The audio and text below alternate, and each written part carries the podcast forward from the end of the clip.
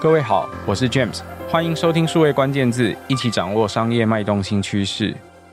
在前几集的数位关键字，我们曾经拆开讲一个题目，叫做 PM PM 是什么意思？很多人傻傻分不清楚。那个时候，我们邀请了商业思维学院的产品长蔡一芳 Yvonne 来帮我们分享什么是专案经理，什么是产品经理。他告诉我们，专案经理很重要的一件事情是在掌握规则跟资源，在已知的规则范围之内，把资源玩到淋漓尽致的人。那产品经理则是要了解使用者跟市场需求，能够设计出好的产品跟服务，解决使用者的问题。这两种人，他有本质的有些相似，但是又有些不一样哦。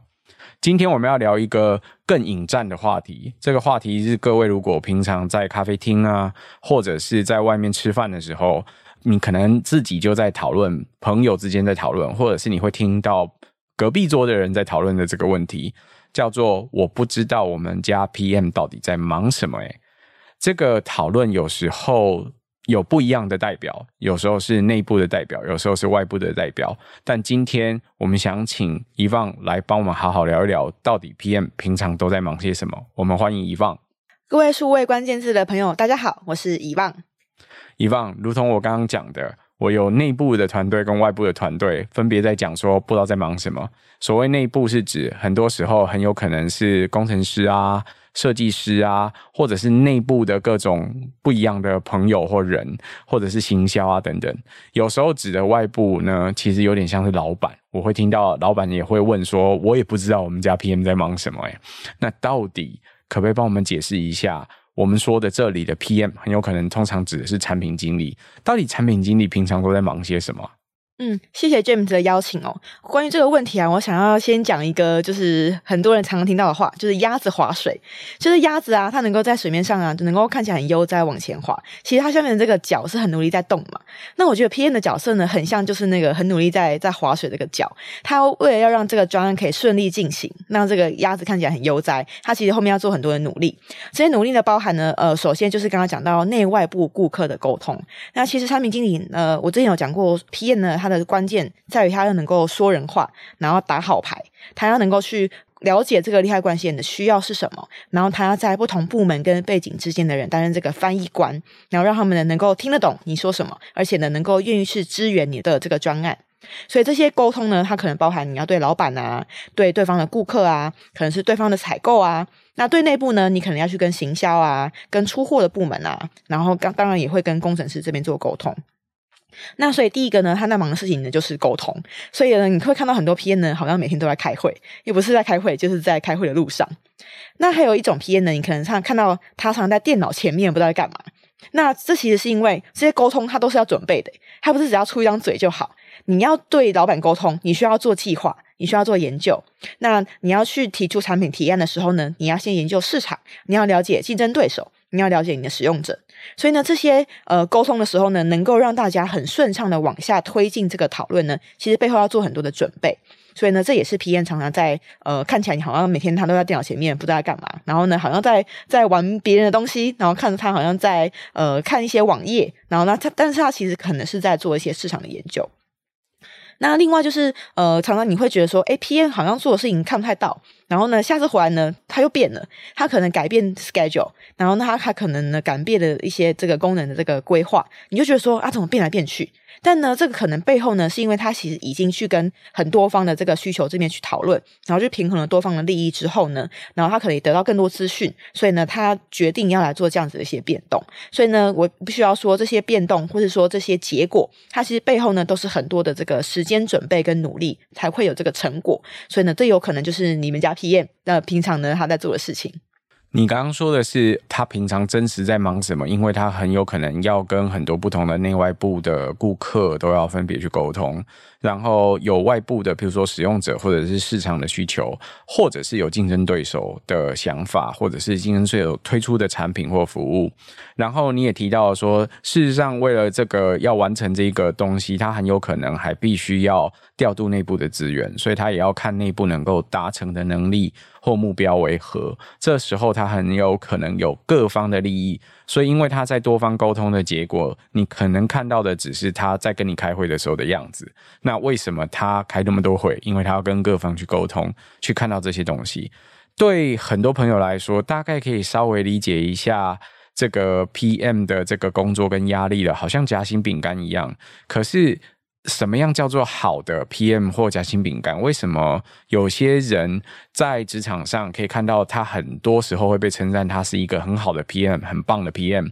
那有些人好像是呃隐形人一样，就是大家都不知道他的存在。到底一个评量一个好的 PM 的工作是怎么去看他的？嗯，我觉得这个问题也蛮好的。其实刚刚一开始听到说，就是你呃不知道自己家 P N 在忙什么的这件事情的时候呢，我就会想说，诶，其实这个 P N 他应该要懂得怎么样刷存在。那什么叫刷存在呢？他其实也不是一直去说自己做了很多事情，然后很努力，但他需要让团队的这个成果能够被看见，然后他需要让这个沟通的这个考量，各方的考量，跟他看到的这个市场需求啊，竞争者做的事情呢，要能够被看见。所以呢，呃，我觉得让大家能够有这个对专案跟对需求的能见度还是蛮重要的。那如果 PM 能够保持这件事情的话呢，其实呢，大家应该不会觉得就是 PM 不知道在做什么。那刚刚 James 有提到说，诶，什么样是是一个好的 PM？那有些人可能会觉得说，可能跟团队呃沟通的很顺畅、很协调，是一个好的 PM。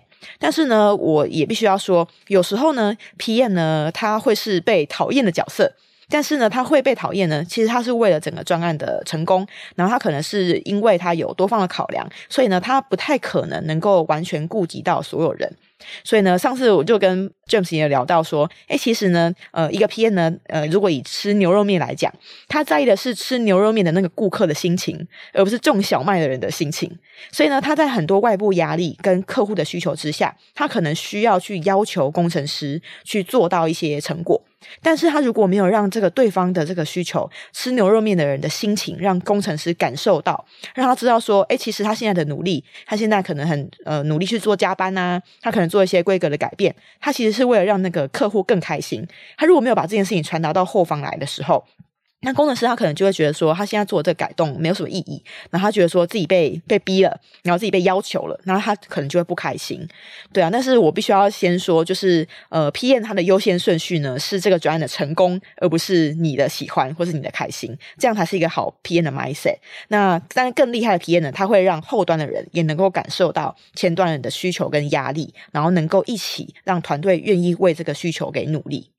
可是反过来，我也可以说，会不会有一个很厉害的 PM，他其实可以反过来，你刚刚的牛肉面的例子，是可以把种小麦的人，呃，很好的照顾这个小麦，或者是能够把这个小麦最好的优点给发挥出来，所以让人在吃这个面的时候可以感受到麦的香味，譬如这样讲。那所以最后他能够让牛吃牛肉面、消费牛肉面的这个人。感受到这个麦香确实跟别人不一样，嗯、所以诶，在这个部分，它可以产生出让大家知道，原来这背后其实有做过很多努力，才可以达成这样子的成果。那也可能会作为它其中一种神秘的配方或口味，是别人所不容易达得到的。嗯、这时候很有可能就是这个产品或服务的独特性的特色。所以。PM 其实他同时要面对内外部很多不一样的压力。对外面来说，看到的就像是餐厅的外场，他一方面像是店长一样，他要去服务顾客，要知道顾客的需求，要知道顾客的口味，设计出相应的产品去面对他，满足他的需求。有些人进来吃面，可能只是纯粹为了要赶快吃个饱；可是有些人要进来吃面，是除了吃得饱之外，要吃得好或吃得。呃，健康有很多不一样的因素，或者是要品尝一个熟悉的味道，所以这可能很多面向都是一个好的 PM，他在外部服务的时候，他会看到顾客的面相。反过来说，呃，他看到这些面相，他要怎么样把这些他需要的面相给传达给内部？就是告诉工程师说，所以外部这个是要吃饱的，我们最多只能接受几分钟之内一定要出餐，不然会让呃我们的顾客觉得，哎，你们是不是有真的关心我，还是真的能够解决我的问题吗？但是我又要保持我的品质，希望我有一定的这个水准，所以呃，我需要在呃他点餐的时候，我才开始做什么样的方式。那做一个面的方法可能还有百百种，有不一样的。像面，我们刚刚就讨论到有做机器的面条、手工的面条，甚至刀削面。那做汤头的时候，可能还把汤跟这个肉的卤汁方法都分开来处理。那所以它整个在组合这个面上面，可能就有很多需求。也许哪一天有一个很有趣的这个面，你是要一次煮一百碗呢？呃，很自动的方式煮，或者是像职人一样一碗一碗煮，每一碗的都要煮多久？煮完了之后还要把面给甩到多干，然后才能放上去一样。而且甩本身可能也是一个动作，一个表演，一个呃消费体验的一部分。所以事实上，在面向内部跟外部的时候，就真的有点像是餐厅里面的内外场的管理人员加起来的这个角色。很多时候，PM 好像夹在中间哦。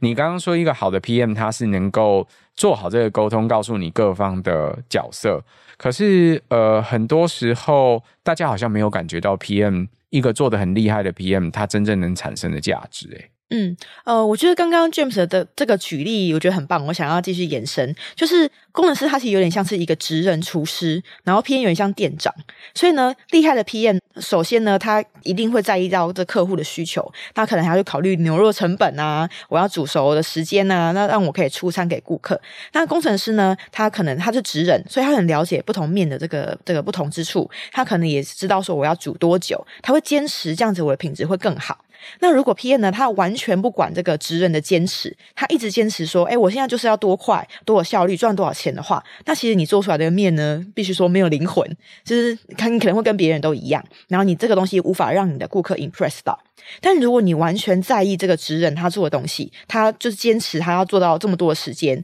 然后呢，PM 呢，呃，也完全就是尊重这个工程师的这个需求的话，那当然你可能会做出一碗超级好吃的面，但是你可能只能够卖十碗。那你可能赚不了钱，最后呢，这个产品可能没有预算，没有资源，然后它就消失了。所以 PM 还是需要去平衡这个职人跟这个前端这个顾客，甚至是你自己的这个成本、你的市场这边的需求，然后把这个整个，我觉得算是中间的一个完美的平衡点给抓出来。这个平衡点可能不是大家都满意，但是呢，它是这个效益极大化的这个点。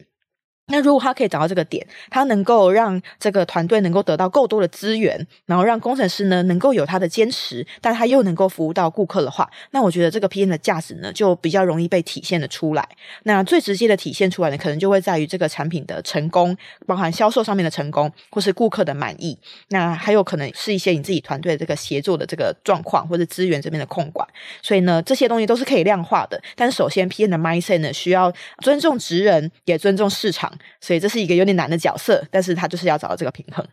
所以有时候在团队里面，你会发现，事实上一个好的 PM 有点像是隐形人一样，因为他在做完这每一件事的时候，如果跟各方沟通也都很顺利，而且他也像如同你讲的，上次打好牌，就是把每一件事情给做好，看到风险也会先准备一些事情，然后也会先替团队争取相关的资源，这时候很顺利的做完，你其实有可能看不到他的存在。这也是为什么很多时候，如果一个好的 PM 有时候不容易被显示出来的根本原因。一个很顺利执行的专案，一个很成功推上线的产品，一个能够得到大众受欢迎的服务，很多时候大家都视自己的工作为理所当然，像是我就是这个领域最好的，所以我加入这个团队，这个东西就是没有问题，一定都是最好。但事实上，这个是需要整个团队各方的努力。很多时候，好的 PM 他之所以能够让专案顺畅，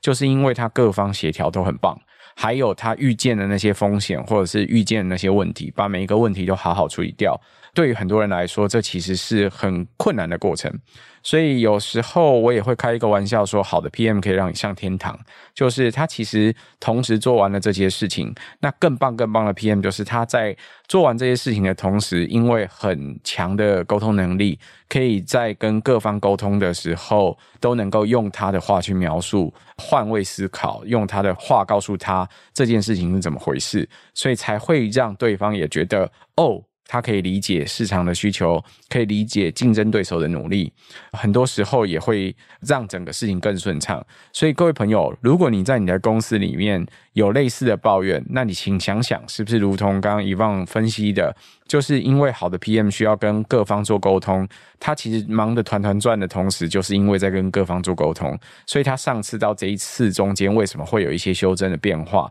他有哪一些不得已一定得调整去协调的地方？那如果你工作很顺利，你们家的 PM 真的很好，很疼你，那这时候你可能也要反过来想，他很好的理由到底是为什么？很多时候沟通能力是一项，做人也许也是一项，可是他能够把这些东西都给预见协调好，可能才是他能够成功做好这个工作的关键。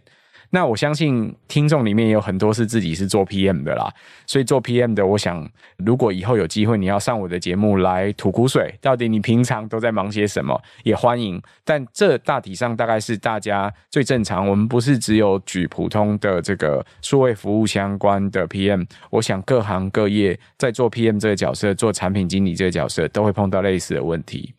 遗忘这时候我要问了，那那些老板自己也会抱怨，我不知道我们家的 PM 在忙什么，通常都是碰到什么样沟通上的问题？嗯，呃，我觉得这个问题也蛮有趣的。呃，我自己猜测啦，可能有几个点。第一个就是说，哎，其实老板他一开始找人的时候呢，他对 PM 的想象可能呢跟 PM 实际上想要做的事情没有对齐。比如说，呃，老板呢他可能觉得说，哎，我找一个 PM 来呢，我就。要他搞定所有事情，这搞定所有事情呢，意思是说，哎，我想要做一个产品，你就把我做出来。他可能想象中是这个样子，但是呢，要做到这样子的这个产品呢，其实 PN 他是需要去了解这个 TA 的。有时候呢，老板觉得很重要的问题，你做完一些研究之后呢，它其实不存在。那这个时候呢，PM 要做一些 survey，需要去了解说，哎，我到底这个做这件事情到底有没有搞头？因为这是一个团队的这个资源的投入，就一个 PM 只要方向错了，他其实不只是一个人时间浪费，他是一整个团队的时间浪费。所以说，老板可能觉得你做就对了，但是其实呢，我觉得好的 PM 还是要能够提出具体的数据，去跟老板这边讨论说，哎，以公司的策略目标跟我们的资源跟这市场的需求这个平衡起来，我们应该要做什么事情。那我的确也遇到过很多不错的这个老板，能够来跟我讨论这件事情，他也可以接受产品被砍掉。比如说，像我在商业思维学院做事，那我是学院的产品长，那同时我也负责一些课程的规划。那有时候呢，我们呃心中会有很好的这个理想，我们认为这个市场呢可能会需要某一些类型的课程，但是呢，我觉得像我们老板去品他就愿意让我去做一些研究，比如说我可能先提出我的课纲，那我们讨论完觉得说，诶，这东西有搞头，这个市场呢应该会喜欢吧。结果呢，我开始做一些这个测验啊、研究啊，或者说访谈之后，发现，诶，其实我们想的东西太难了。其实使用者他要的东西不是一个呃这么 high level 或者这么庞大的东西，他可能只是想要一个简单的课程，他可能只是想要学会怎么做简报等等的。那我觉得很有趣，就是我们在很多讨论之后呢，其实要把一个我们已经规划很久的东西砍掉，这还是 OK 的，因为呃，我能够拿出数据，我能够拿出使用者访谈的结果出来去讨论。那他可以接受我把这件事情砍掉，但是有些老板他就会觉得说：“诶，我想做的事情你没有帮我达成啊！你花了这个几个礼拜的时间，什么事情都没有做，诶。”但是呢，事实上呢，他是阻止了你一个很大头的这个资源的浪费。对，所以呢，我觉得在衡量这个 PM 的这个成效的时候呢，呃，PM 跟老板之间呢，需要有很多的对齐，然后需要去了解说，诶，老板对这个 PM 的期待是什么？那 PM 呢，也要去让老板知道说，诶，其实呢，他想要做的事情呢，他需要更多的市场的呃研究去确认它的这个确定性。增加它的确定性，然后也增加这个后续呢，可以再再去销售或者是 scale 的可能。那这些东西都是 PM 的价值，并不是因为他没有做出什么东西出来，那这个 PM 就没有价值。这样，那 PM 呢也需要，我觉得向上管理还是很重要了。你要给老板安心感，你要给他掌握感，你要让他做决定，然后给他选择，但你要给他够多、够足够的这个资讯，让他可以去做出对的这个选择，而不是他说什么你就做什么，使命必达这样子。Yvonne 可是这时候，我如果是老板，不是有时候其实也是觉得很困扰吗？嗯，我就是要出来开牛肉面店的啊，你为什么会说你要做市场研究，做个半天，结果最后没有卖牛肉面呢？嗯，我觉得公司的使命愿景跟老板想做的事情，这个大目标还是可以达到，就是这还是 P N 的目标。但是呢，呃，要怎么做？具体要卖什么牛肉面店要卖什么口味，那可以由 PM 去做这个市场研究之后，然后我们来做出一个最多人受欢迎的东西。所以呢，公司的大目标，比如说学院是商业思维学院，我们还是想要传递商业思维，但是不是一定要开这堂课？是不是要用我们原本预想的这个方式开个几十个小时的课？还是说我可以先用几个工作坊，我先去呃一样去了解他们的需要，去了解说我要怎么样去组织我的这个内容，让同学们更容易吸收，然后他们工作上面更好用。所以呢，这其实还是老板的目标。那老板常常跟他说你要做一二三，但事实上呢，也许做四五六更能够达到公司的目标跟老板的目标。我觉得 P N 要去发掘的是这个四五六，而不是老板说做一二三，然后我就真的去做一二三，然后最后做出来成效没有这么好。那 P N 也说，哎，这老板说要做的，那老板也觉得说，哎，这个东西就是不如我们预期，然后就不了了之。我觉得 P N 还是要负起这个产品的成败，但是这个产品的成败需要跟老板跟公司的目标这边都做对齐。所以有可能我们本来想要开牛肉面店，但最后的讨论跟市场的反应整理之后，发现卖牛肉饭可能比牛肉面好，或甚至最后决定推出了麻辣锅店也说不定。就是那其实是市场反应跟测试的结果。原来我发现，我原来想开的牛肉面，其实是想让大家尝尝一个四川口味的味道，但是没有规定你一定得卖面。事实上，也许你也可以试试其他的，都有可能性。嗯，我觉得你刚刚提到一个东西很有趣，叫刷存在感。刷存在感听起来好像是一个有点负面的词，就是我好像在公司表演，我很忙，我很重要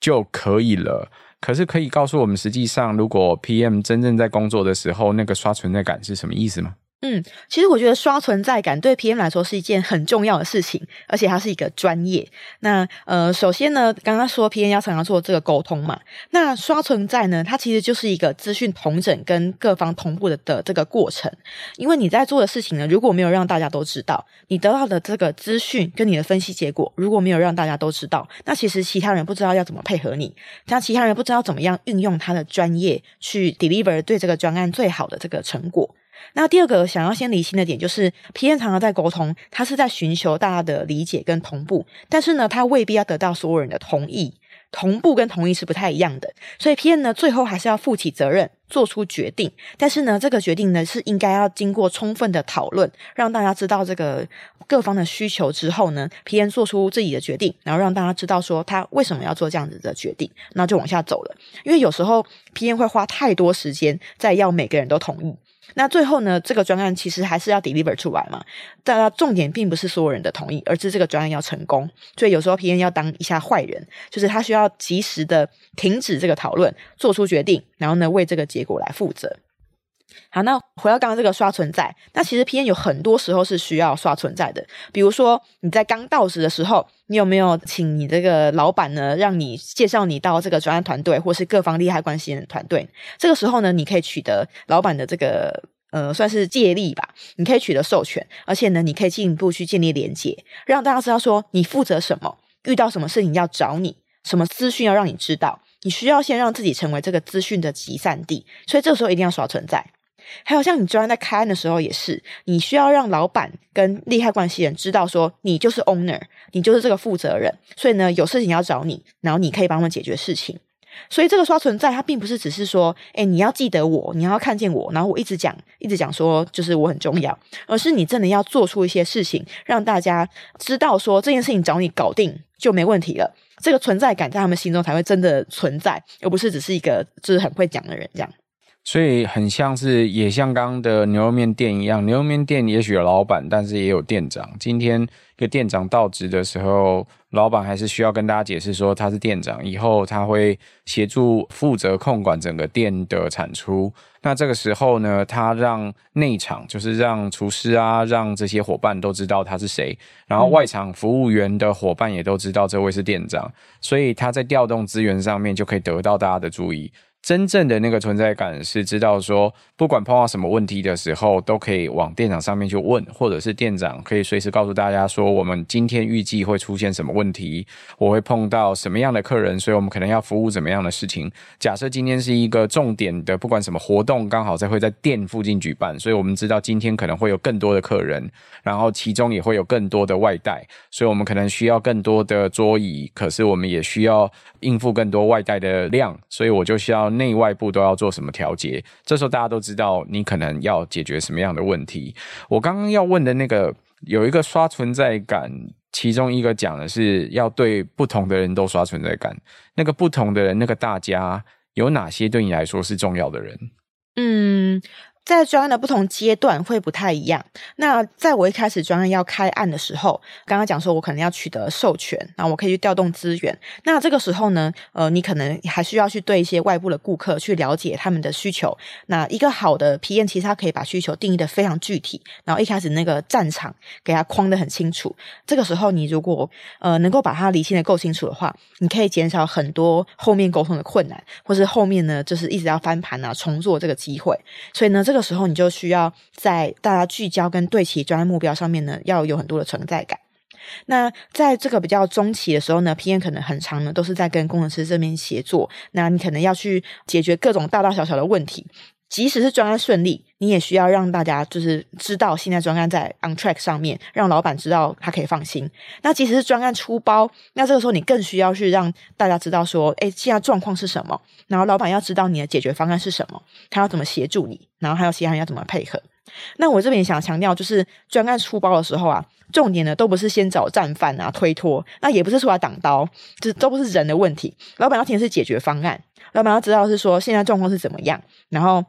他其实不 care 谁谁出包，他也不 care 说就是现在到底战犯在哪个地方，但他 care 的是现在状况到底有多严重，然后你打算怎么处理，你多久会解决，然后这损害有多大？其实我，会认为就是在这种非常时刻，就是 PM 呃要很好的去刷存在的时候，对，但是 PM 常常没有掌握的很好，要么就是找人出来挡刀，要么就是呢啊一直自我怪罪啊，然后跟老板说我会把事情解决好，但其实他想要知道的是你想要怎么解决，然后他怎么帮你让这个事情呢可以把这个损害控制住。